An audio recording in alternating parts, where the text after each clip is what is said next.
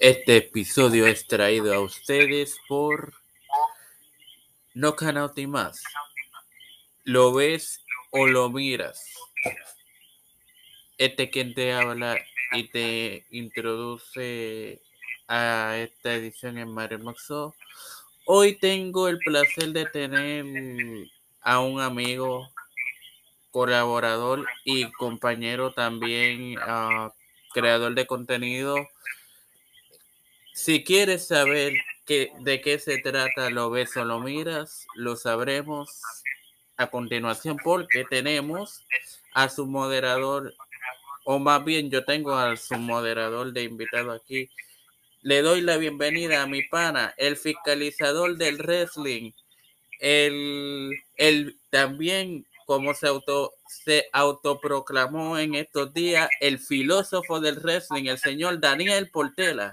Dímelo. Sí, saludos Mario para ti, saludos para la gente que sigue tu podcast, contento de estar eh, acá contigo, me habías hecho la invitación, lo cuadramos el día y pues por fin se nos dio, así que pues nada, voy a estar aquí compartiendo, ¿verdad? Un poquito contigo y, ¿verdad? Compartiendo con, con la gente que nos, que nos escucha, ¿verdad? Y pues hablando de diferentes temas. Bueno, señores, esto yo lo tenía planificado como en mi opinión, pero obviamente como lo tengo acostumbrado, que mi opinión obviamente soy yo, vamos a decir que esto es entre amigos, porque en realidad eso es. Tito es un amigo y pues, ok. Mi acercamiento a Tito fue para discutir los resultados de las elecciones de medio término en los Estados Unidos, pero como sabemos y como saben ustedes, Tito y yo somos fanáticos de la lucha libre y quizás terminemos hablando de lucha libre también, a pesar de que no fue, no sea, no era el plan, ¿verdad? Pero, pues Tito, este, ¿Qué me puedes o qué puedes compartirle a la gente de los resultados de los pasados comicios electorales de medio término en los Estados Unidos? Pues mira, eh, podría decirte que eh, muchas, muchos factores. Eh, cuando, cuando tú miras cómo está compuesto el sistema eh, de los Estados Unidos y, comienzas a leer y comienzas a buscar eh, la forma en la que eh, se trabaja políticamente en los estados y la forma en la que la gente lo ve también, pues es muy diferente, ¿verdad? Lo que nosotros estamos acostumbrados a hacer acá en, en Puerto Rico, este, y pues tiene, tiene sus explicaciones, ¿verdad? Eh, unas, pues obviamente son, ¿cómo te podría decir? Pues más, más superficiales, ¿verdad? Son, son eh, explicaciones que uno pues podría fácilmente entender. Algunas otras pues, pues llevan un análisis un poquito pues, pues más profundo sobre distintos temas, en distintos lugares. Recuerdan que, que Estados Unidos es un lugar eh, bien diverso, donde las necesidades o las preocupaciones de una persona en Missouri o en Arkansas no son las mismas que una persona en California. o, entonces, o en New York o en Washington. Sí, sí. Sí, entonces esa, esa, esa pluralidad, ese, ese, ese intercambio de que vivimos en un mismo país, bajo un mismo sistema electoral, pero no pensamos igual, no este no tenemos las mismas necesidades, no tenemos las mismas aspiraciones, pero obviamente eh, eh, obliga a mirar con mucho detenimiento y con y, ¿verdad? Y a, mirar de una manera de hacer un análisis un poco más amplio pues lo que son eh, lo, que lo que digamos como resultados. De, de hecho, antes de entrar un, o más bien que tú entres en ese análisis, porque se lo que lo que seguí de la elección lo seguí por, por las publicaciones que tú compartías. Te pregunto, ¿tú, ¿tú piensas o ves alguna posibilidad que el expresidente Donald Trump eh, regrese en base a los resultados? grabando eh, es martes y se espera que precisamente hoy martes a las 9 de la noche, hora, hora del este, 7 de la noche en Puerto Rico, Donald Trump ha anunciado que va a hacer, ¿verdad? Valga la redundancia, un anuncio importante. Eh, si es que no va a correr, no lo sé. Si es que va a correr, no lo sé.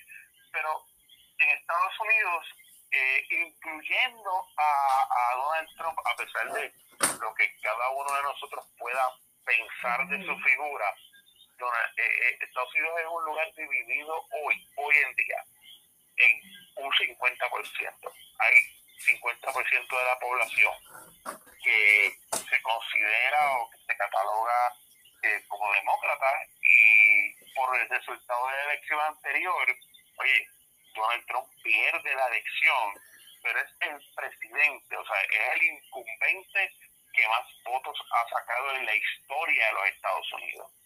Interesante dato.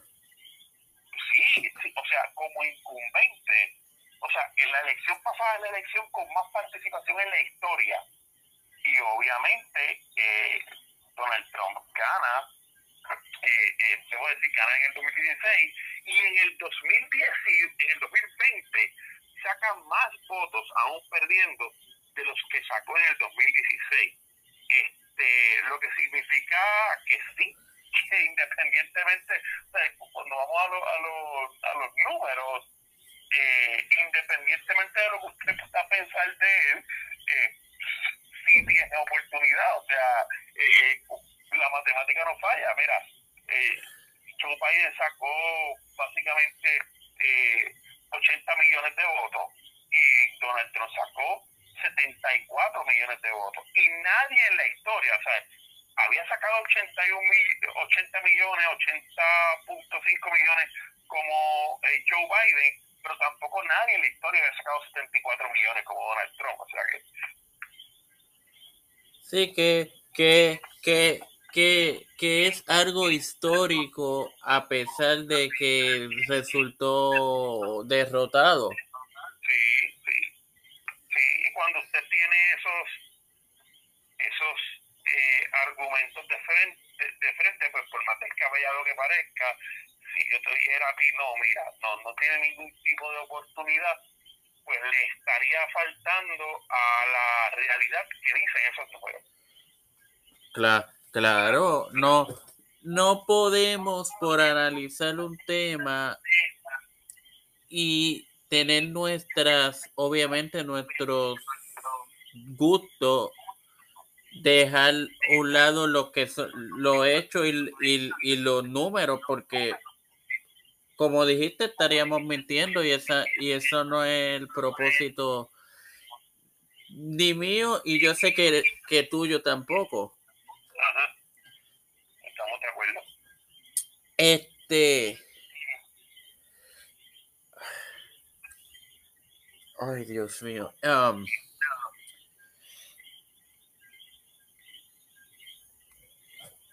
entonces, ¿Qué, qué resultado te, te sorprendió te sorprendió más? Yo creo que el resultado que más me sorprendió, eh, y, no estoy hablando, yo creo que el Senado Federal es algo que está bien, bien reñido. Ustedes saben que hoy en día el Senado Federal hay 50 senadores demócratas, 50 senadores republicanos el tie, o sea, el, el, el desempate lo hace eh, Kamala Harris, quien es vicepresidenta de los Estados Unidos, pero a la vez es congresista por California. O sea, que, que es el que rompe el empate. Y muy probablemente se quede igual. Eh, muy, probablemente eh, porque los demócratas ganaron la silla en Pensilvania eh, y eso les suma un voto más si logran mantener la silla en Georgia, porque Georgia tiene una segunda ronda, porque Georgia para tú eh, ganar necesitas el 50% o más. Y ni, ni el, senador demócrata Rafael Warnock, ni el, ni el exfutbolista de NFL, eh, Walker, ninguno de los dos llegó el 50%. Así que el 6 de diciembre hay otra elección, esa elección pues definirá la silla en, el estado de Georgia. Si gana el candidato republicano, pues entonces se quedó como está, 50-50 y, y, y, Harris eh, rompe el empate. Si gana, el, si, si Rafael Warnock mantiene la silla, pues entonces el Senado se estaría moviendo a 51 sillas para los demócratas y 49 para los republicanos, ya no necesitando el, Partido Demócrata, entonces eh, Kamala Harris eh, eh, rompa el desempate. Lo que sí el Partido Republicano va a ganar es la Cámara de Representantes, donde eh, en el momento en que estamos hablando, está ganando, ¿verdad? Y es irónico pensar que, una elección que empezó en marzo todavía no tiene eh, resultados. Y, por eso es que te digo, lo reñida y lo 50-50, 50-50 que está la, la, población en Estados Unidos.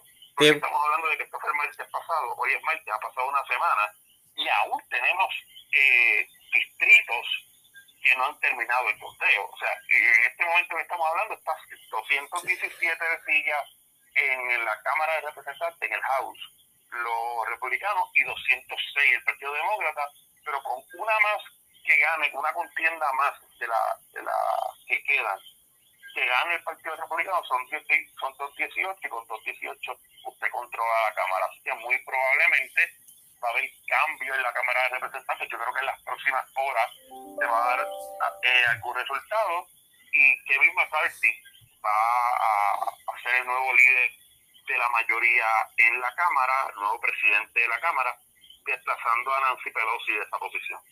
Ok.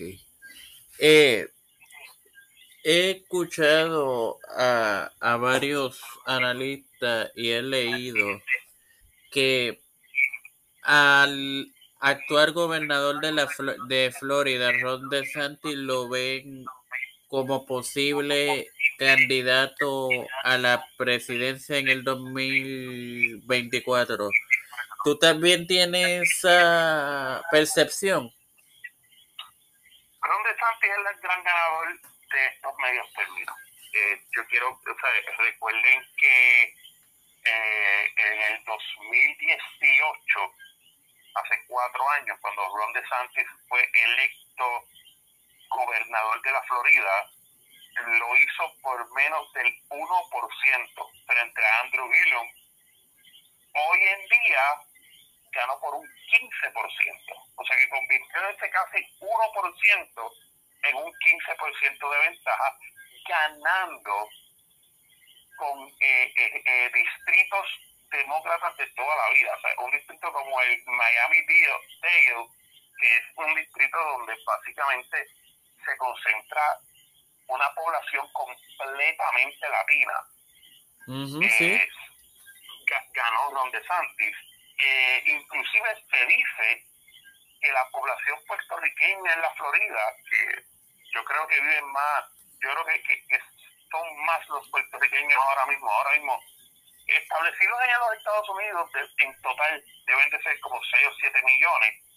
De esos 6 o 7 millones, tal vez 3 millones están en la Florida nada más. Pues de esos 3 millones de boricuas en la Florida, en el 2018, Ron DeSantis logró el voto de el 35% de esos boricuas. O sea, que, que la mayoría le votó en contra. Solamente el 35% de los boricuas votaron a favor. Y el mismo CNN, eh, una cadena, ¿verdad?, que, tiene una tendencia, eh, ¿verdad?, a ser más liberal, a ser más demócrata, eh, hace un análisis y dice que el 55% en esta elección de los puertorriqueños que viven en, en, en la Florida votaron por Don DeSantis. Además de eso, mucha gente no lo habla, pero el alcalde de Orlando, este, eh, su esposa su esposa corrió para el escaño al Senado por el Partido Demócrata y también fue una paliza la que le dio el senador Marco Rubio, ¿verdad? El senador con, raíces cubanas. O sea que básicamente el estado de la Florida hoy es la cuna o es el, el, el sol, ¿verdad?, naciente del Partido Republicano y eso pone a Ron DeSantis, quien es catalogado y, quien se ha afirmado de que aunque, y mira, mira, mira el, el contraste, Ron DeSantis y Donald Trump tienen políticas completamente en común, ¿sabes? Política de, de eh, migratoria migratoria, políticas donde eh, básicamente Ron DeSantis pasó una ley en, donde eh, no se puede eh, tocar el tema sexual en las escuelas hasta cierto grado. Este, Ron DeSantis creó una política en contra de Disney, porque, ¿verdad? Por, por Disney presentar contenido que él entendía que, que apoyaba a las comunidades LGBTQ y, y pues que, que eso no era apto eh, para niños, donde Santos cogió y, fue a Texas y, básicamente eh, fue uno de los políticos que dijo que, que, si en, como en, Boston allá ¿verdad? los senadores y los representantes estaban a favor de la emigración, pues entonces le enviaron en un avión emigrantes a Boston. O sea que, sus políticas siguen siendo severas. La diferencia es que donde Santi ha demostrado una alta calidad de gobernante. O sea, donde Santi es altamente eh, cualificado o es altamente, este, o sea, lo, lo, que, lo que se propone. Eh, el estado de la Florida básicamente es uno de los estados donde los eh, primeros respondedores, policías, enfermeros, este, trabajadores de rescate, mejor ganan en los Estados Unidos. O sea, y, y, donde, La respuesta de donde Santi al huracán Ian fue espectacular, o sea, y, es altamente competente. Y, eso, ¿verdad? El ser altamente competente lo y, el haber ganado entonces por, y por, el manejo que lo hizo y también representar las posturas de los republicanos, bueno, pues entonces pues lo convierte en el candidato ideal. Bueno, agregando lo que tú dijiste de DeSantis, él, él agregó 600 mil eh, votos a su a su porque la diferencia del 2018 es ahora fue ahora logró un millón seiscientos cincuenta de 50 mil puertorriqueños contra un millón cincuenta mil. Y antes de continuar con este análisis y noticia de última hora, acabada de confirmar la secretaria de... Deje que me salga la notificación de Recursos Naturales, si no me equivoco, aquí en Puerto Rico. El Senado da paso a la designación de Anaís Rodríguez como secretaria del Departamento de Recursos Naturales y Ambientales. Continuemos con bueno, eso es, eh, eh, recuerda que, que eso, cada vez que, para, para hablarte un poquito de eso, que cada vez que el Senado, que no es del mismo partido del gobernador, y cada vez que el Senado confirma a un jefe de agencia, es una victoria para el gobernador, porque lo que ha hecho el Senado es confirmarlo. De hecho, hay, hay jefes de agencia en Puerto Rico que han estado todo el cuadrenio trabajando por designación o, por, o siendo subsecretarios, porque el Senado no lo ha confirmado. Así que que el Senado haya confirmado a la Secretaría de Recursos Naturales me parece que, que pues es motivo de celebración en Fortaleza.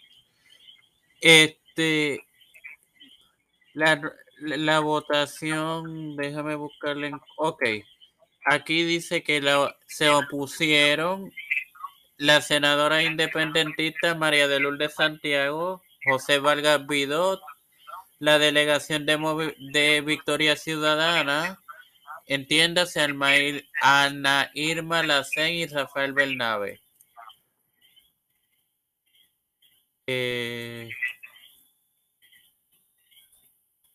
bueno, era de esperarse que estas personas votaran en oposición porque ellos tienen de esto encontrada sobre lo de Aguadilla y Sol y Playa en Rincón. Pero bueno que, que, que tengamos una secretaria en propiedad porque obviamente cuando es eh, un secretario que no está en propiedad no puede cumplir todos los responsabilidades porque por no ser en propiedad tiene ciertas restricciones. Mira, yo, yo podría añadirle a eso que el, el, el tema de las playas, lo de la cercanía del mar a las construcciones, lo de, ¿verdad? Lugares que son eh, privados, públicos. Yo te diría que todo eso al final del día no lo van a resolver los políticos, lo va a resolver el Tribunal Supremo. Porque la controversia ha ido en aumento y yo entiendo que entonces lo que resuelva el Tribunal Supremo, que es la máxima autoridad eh, en Puerto Rico y que cada vez que hay temas como este, que, se forma una controversia de país, pues entonces, obviamente, pues sabes que sí, por ejemplo, sabes que si hay una disputa sobre lo que ha pasado en el Rincón, pues se va al Tribunal de Aguadilla, que es el tribunal de primera instancia más cercano, y allí se, se ve el caso. Sabes que, por ejemplo, si esto se da eh, en otros lugares, como por ejemplo, pues Salinas, pues eso va al Tribunal de Guayama y allí se ve, pero el Tribunal Supremo tiene jurisdicción para tomar eh, los casos y poder decir, mira, eh, sí, eh, vamos a crear eh, una, una, un procedimiento estándar donde se pueda medir, estas son las medidas, de aquí para acá no se puede construir, de aquí para acá sí se puede construir, estas construcciones están hechas en ley, estas construcciones no están hechas en ley. Creo que, va a creo que toda esta controversia que hemos visto las últimas semanas, creo que van a terminar en el Tribunal Supremo. Mm, coincido contigo. Bueno, pero volviendo a lo que estábamos antes de que de que me me llegara esa notificación. Um, de las muchas diferencias que podemos contrastar entre Trump y DeSantis es obviamente, como tú has mencionado, todo lo que tú has mencionado, pero esto se debe. DeSantis es un político probado. Trump llegó, llegó a ser presidente porque llegó a ser presidente sin, sin una carrera previa política. Sí, eh, si vamos a hablar de política, eh, pero recordemos que mucha gente en los Estados Unidos, recuerda que hay mucha gente en los Estados Unidos que piensa que ser un político tradicional de Washington DC suena a burocracia. Y en el 2016 yo recuerdo que las encuestas decían que una de las grandes, para bien o para mal, yo no voy a pasar juicio sobre si está bien o está pero una de las grandes beneficios que la gente le veía a Donald Trump era precisamente que no era un político. Y como no venía de la clase política y como no le respondía a los intereses de la política, pues, la gente le iba a dar una oportunidad con el voto. Y mucha gente, eh, quizás hoy en día hay mucha gente que diga, no, pues bueno, pues, pues, pues, pues vamos, pues, es mejor porque es un político de carrera pero siempre vas a encontrar la gente que te va a decir, no, eh, Donald Trump es mejor porque no es un político de carrera. Así que es en el espejo con el cual quizás la gente vea a, los políticos. Sí, sí, sí, ciertamente, eso, eso es cierto, Tito. Yo, yo por lo menos te, te digo, yo, eh, yo pensaba el, la primaria que, que, se celebró para Trump cayó el día de mi, de mi cumpleaños hace unos años atrás. Yo, yo iba a votar por Trump porque como eh, tú sabes y como sabe la audiencia, yo estudié administración de empresas y había muchas de las ideas de Trump con las cuales yo era partidario. Pero muchas otras después de cuando ganó no, no me gustaron. Pero, ok. Ahora bien, ya que, ya que tocamos una nota de aquí, vamos, vamos, vamos a hablar de la política de nuestro querido Puerto Rico. Se, se, se ha hablado esto, estos últimos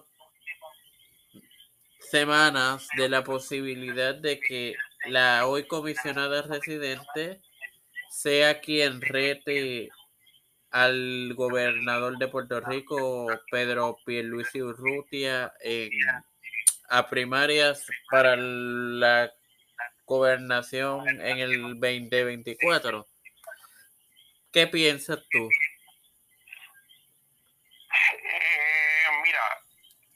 Mucha gente da por sentada que va a haber una primaria. Eh, otra gente dentro del Partido No Progresista piensa que Pedro Pierluisi eh, en algún momento va a hacer lo que hizo Alejandro García Padilla, que dijo, bueno, pues para concentrarme en poder eh, concluir los esfuerzos, porque recuerden que el gobierno de Puerto Rico está básicamente es un área ya de cumplimiento con la Junta de Supervisión Fiscal y, que por fin se han eh, aprobado los presupuestos de la Junta y que por fin se han comenzado a llegar a acuerdos como el acuerdo de energía eléctrica, como el acuerdo de Cofina.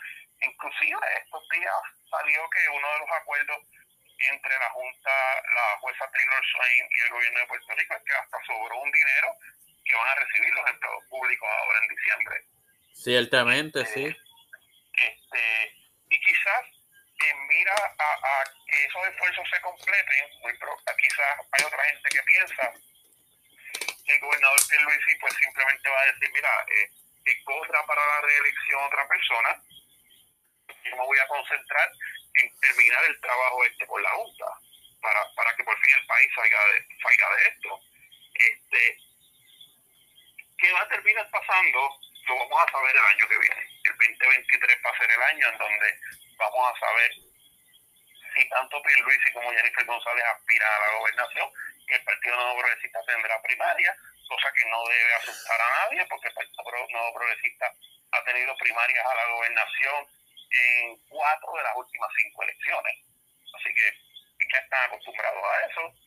Este, y hay, hay, hay temas eh, de interés, ¿verdad? Este, el, el, el PIB y Movimiento de Interés Ciudadana han creado o han eh, anunciado una especie de alianza, eh, una alianza que electoralmente, que, que, que en bloque, lo que llaman en los países de Latinoamérica, hay partidos que se pueden unir e ir juntos a una elección en Puerto Rico eso es inconstitucional.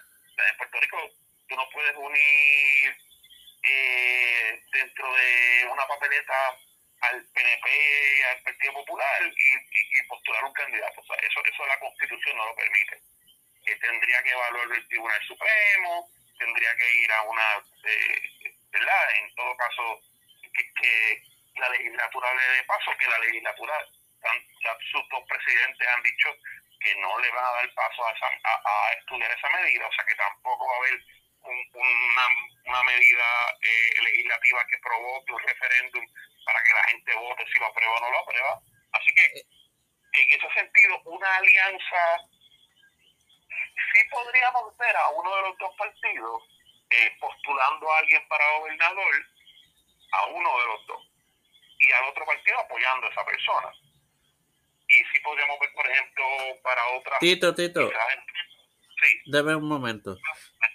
No se retiren, en la, en la próxima parte continuamos esta discusión.